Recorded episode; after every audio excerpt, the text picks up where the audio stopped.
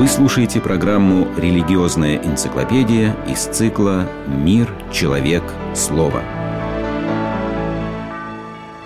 Христианство История человечества не знала личности, которая бы вызывала столько споров, как личность Иисуса Христа. Когда младенца Христа на сороковой день принесли в храм Соломону, чтобы возблагодарить Бога за новорожденного, он был встречен странными пророческими словами. «Вот лежит этот младенец, нападение и на восстание многих, и в предмет пререканий». Эти слова действительно исполняются и по сей день. История знает целые эпохи, которые проходили под знаменем противостояния Христу. Это и эпоха просвещения, когда в христианстве видели главный тормоз развития науки. Это и новое время, когда европейские мыслители изыскивали любые способы доказать, что Христа вообще никогда не было.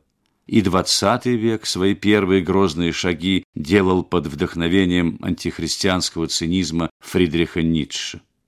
Революционное лихолетие в России – заставило людей четко определиться прежде всего по отношению ко Христу. Либо ты вместе с гонителями, либо вместе с гонимыми и мучениками. Но что же в личности Иисуса Христа вызывает столь разное к Нему отношение?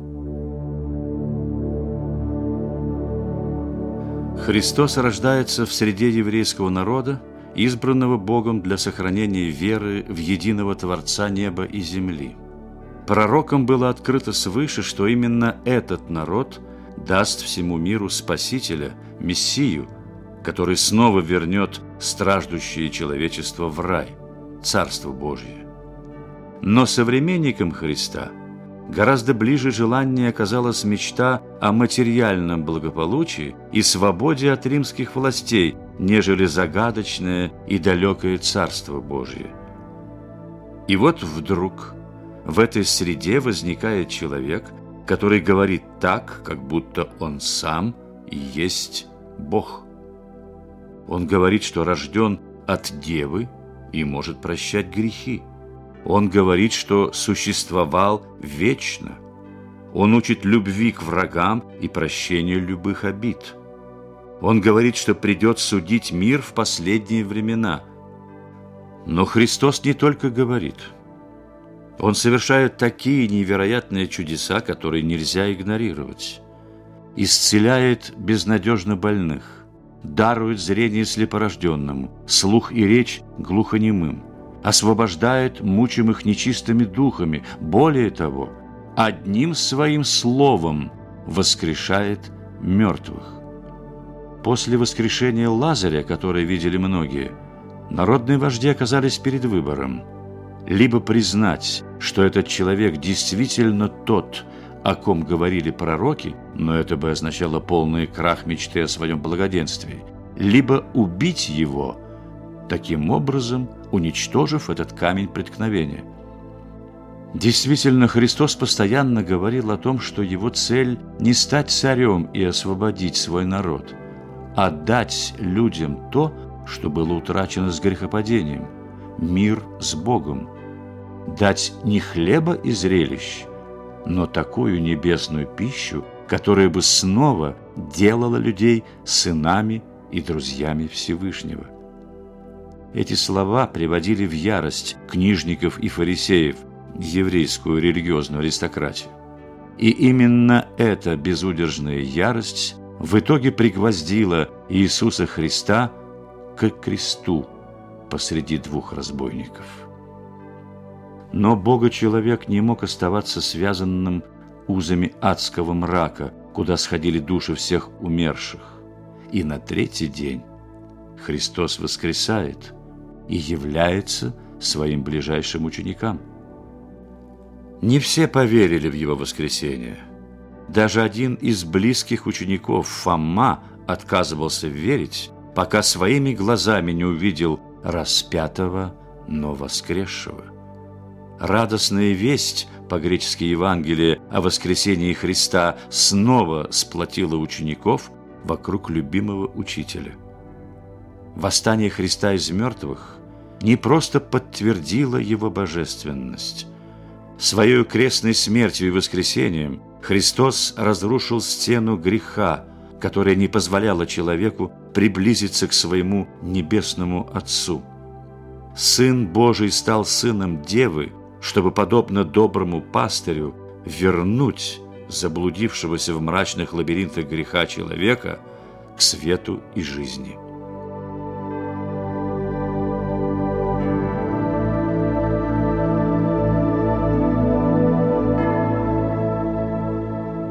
Первой христианской общине, как свидетельствует книга «Деяния апостолов», было одно сердце и одна душа, и никто ничего из имения своего не называл своим, но все у них было общее.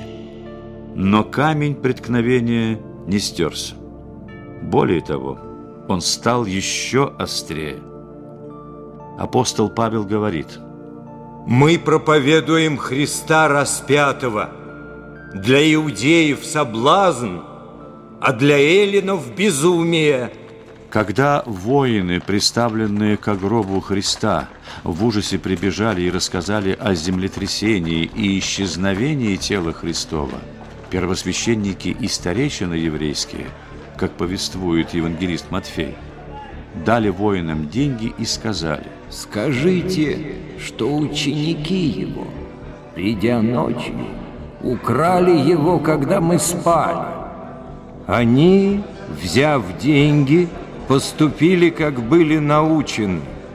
И пронеслось слово это между иудеями до сего дня.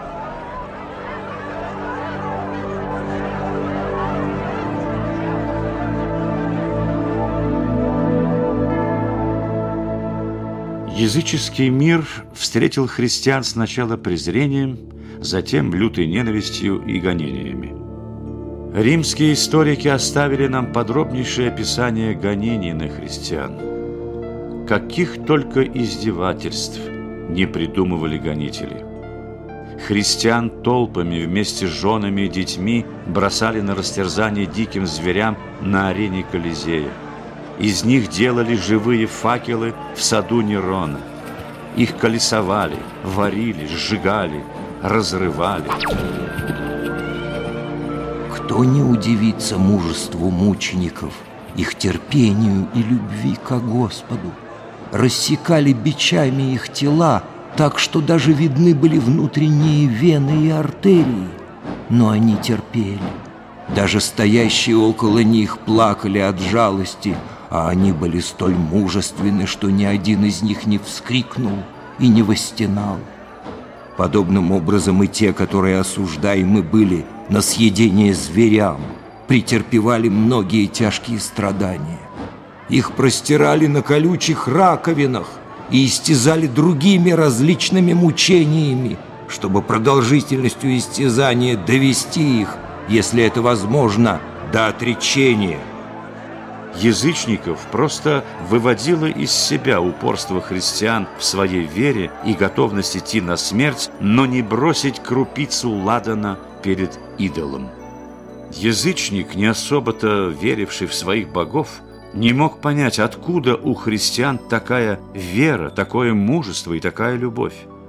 Христианский мученик, в переводе на русский, это свидетель, свидетельствующий о Христе не словами, а своей кровью. И действительно, это свидетельство христиан оказалось сильнее всей мощи языческой империи. Ты победил меня, распятый. Эта предсмертная агония императора Юлиана Отступника была не только его криком, она была признанием всего умирающего языческого мира.